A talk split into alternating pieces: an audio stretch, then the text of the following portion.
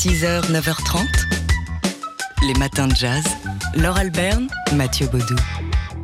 Hey? Brother, what's up? This is a groovy party, man. Yeah, brother, like, dig it. solid. Right on.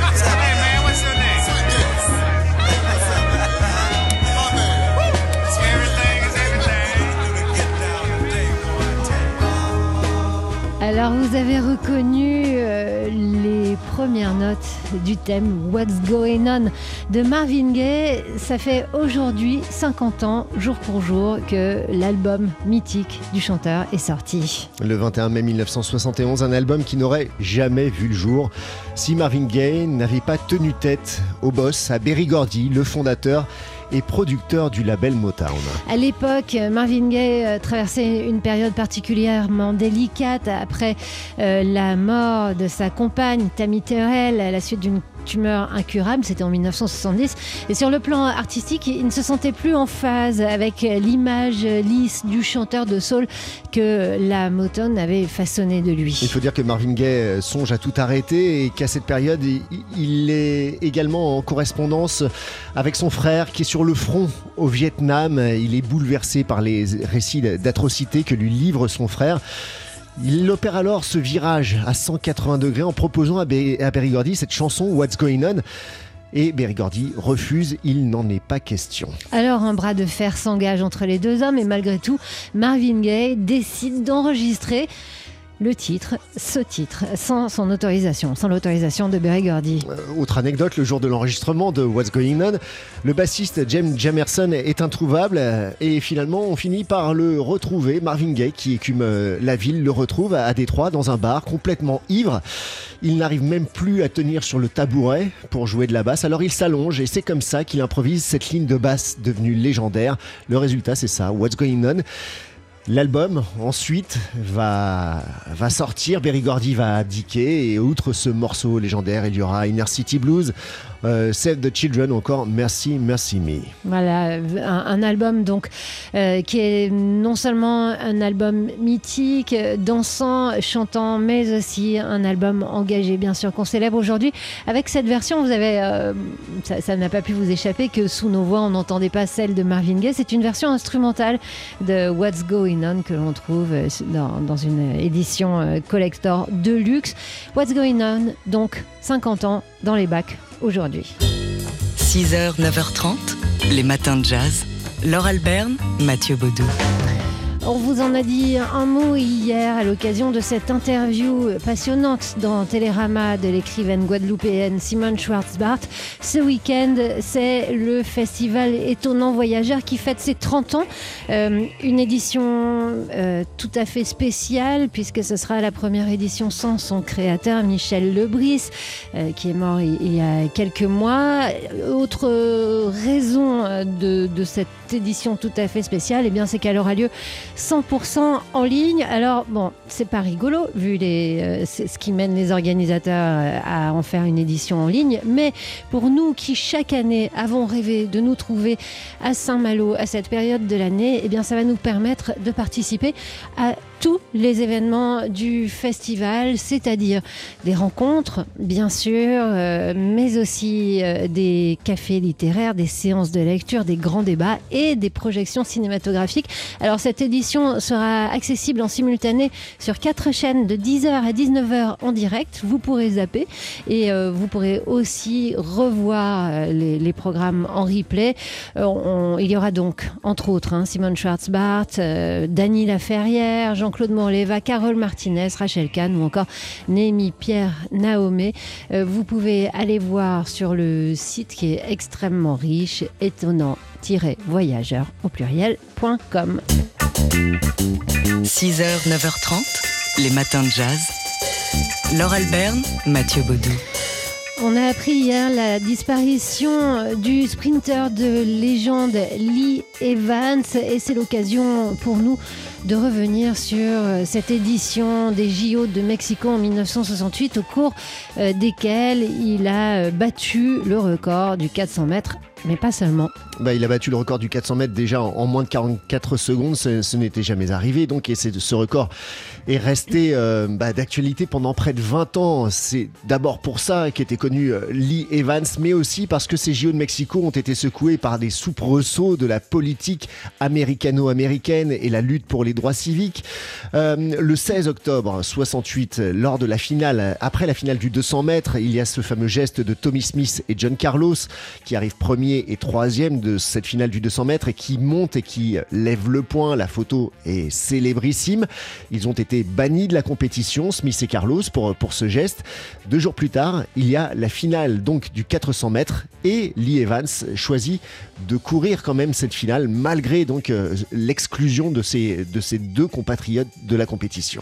Il gagne, donc euh, monte sur le podium à son tour et accompagné de Larry James en deuxième position et Ron Freeman en troisième position. Lui aussi manifeste euh, un geste de soutien à la communauté euh, noire américaine et au Black Panthers Party, montant sur le po- podium avec ses compagnons, coiffé d'un béret des Black Panthers. Alors, il a eu moins de problèmes que John Carlos et Tommy Smith euh, par, par la suite, euh, euh, Lee Evans, mais il a quand même quitté les États-Unis et c'est à Lagos qu'il s'est éteint. 6h, 9h30, les matins de jazz. Laure Alberne, Mathieu Baudou. C'est donc une expo, une photo en noir et blanc qu'on peut voir sur les grilles de la cité universitaire de Paris dans le 14e arrondissement. Une exposition euh, qui s'intitule People Power et qui met en valeur des, photos de photojournalisme et donc euh, qui nous montre euh, celle-ci. Elle date de 1957 et c'est la photo d'une jeune africaine-américaine du nom de Dorothy Counts. Cette photo avait reçu le, prix World Press Photo hein, en 57. Elle a été prise par Douglas Martin. Est euh, devant euh, le, le 4 septembre 57, euh, sur le chemin, pas loin de, du lycée Harry Harding en Caroline du Nord. La ségrégation a été abolie dans les lycées de Caroline du Nord.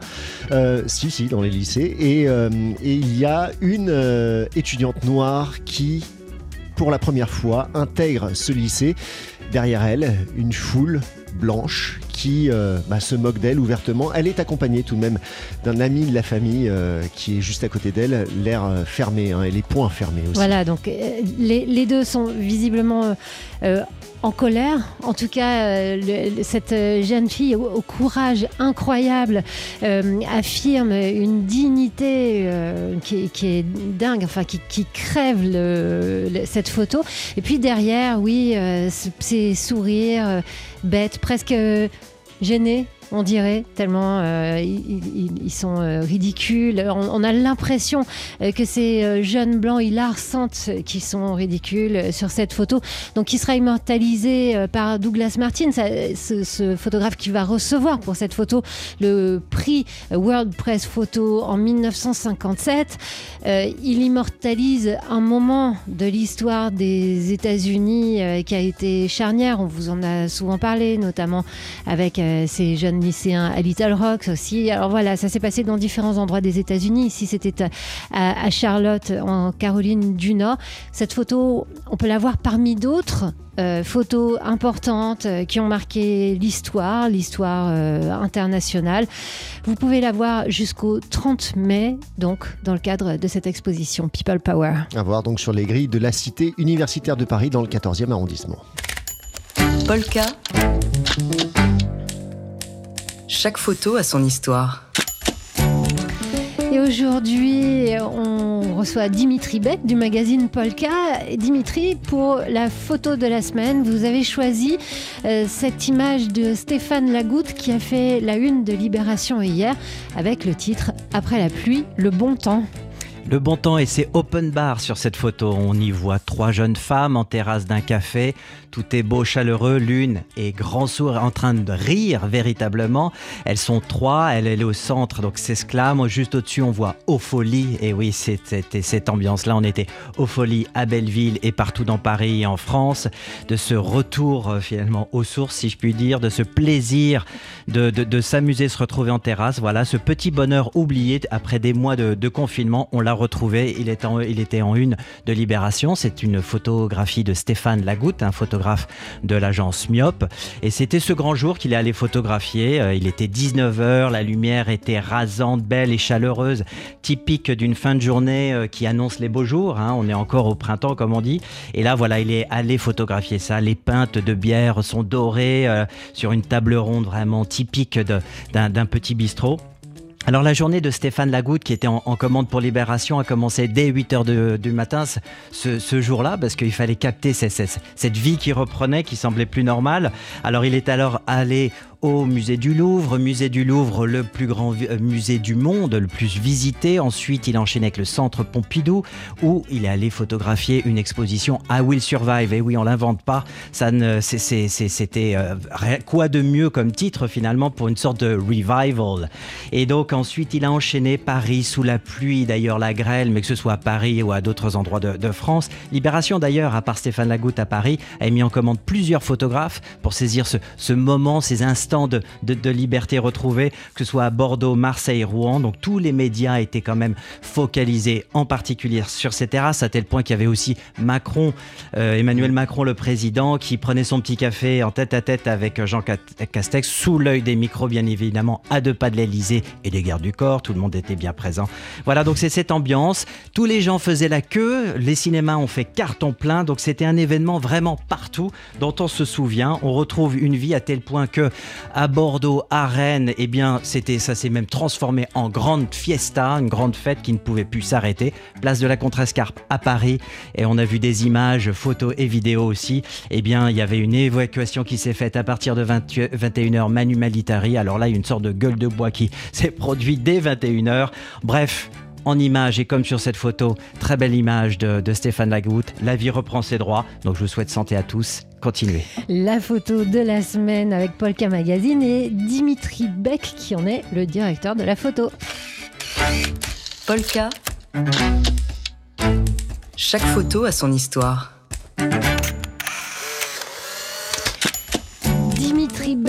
Euh, directeur de la photo de Polka Magazine, vous nous proposez aujourd'hui un gros plan sur bah, ce qui est euh, le- l'expo euh, photo événement hein, de, ce retour à la culture et, et au musée. Et oui, il y a un florilège d'expositions et de musées partout. Donc allez-y, aventurez-vous. Et donc dans ce choix, aventurez-vous en Amazonie.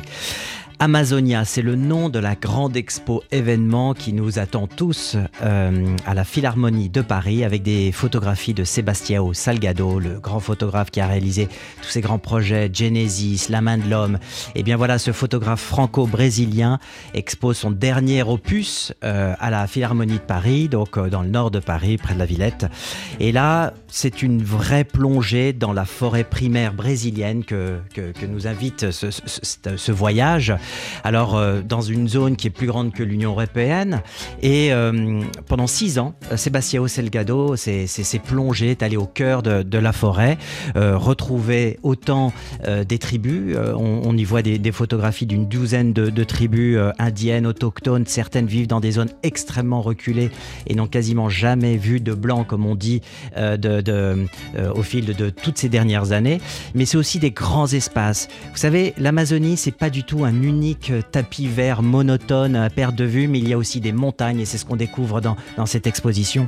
Haute montagne qui vont jusqu'à 3000 mètres. C'est le pic d'ailleurs, le sommet le plus élevé du Brésil. On le voit en photo comme ces rivières qui serpentent vraiment à perte de vue euh, aussi dans, cette immensité. Et bien ces rivières aussi, il y en a, il y a des rivières flottantes. C'est-à-dire qu'il y a des milliards de tonnes d'eau qui sont aspirées dans le ciel, par le ciel et qui ensuite se déversent sur cette, euh, sur cette forêt amazonienne. Et ça, on le voit en image, c'est époustouflant, magique. Et donc, euh, ces photos tout en noir et blanc sont extraordinaires et, nous inspirent beaucoup. Alors voilà, cet univers, il est visuel, bien évidemment, mais également avec plus de 200 photographies, mais également musical. Il y a une composition sonore qui a été faite par Jean-Michel Jarre avec des instruments, des vrais instruments, mais aussi des sons qui ont été recueillis dans la forêt, alors des animaux, de la nature. Et puis également, alors là, pour les, les grands amateurs de, de grande musique, il y a également une projection sonore qui, elle,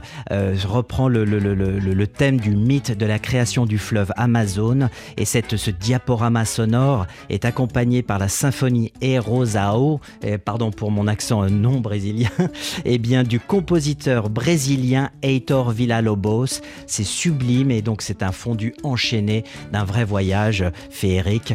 Donc un voyage photographique et musical qui est à voir à la Philharmonie de Paris, c'est dans le 19e au nord de Paris.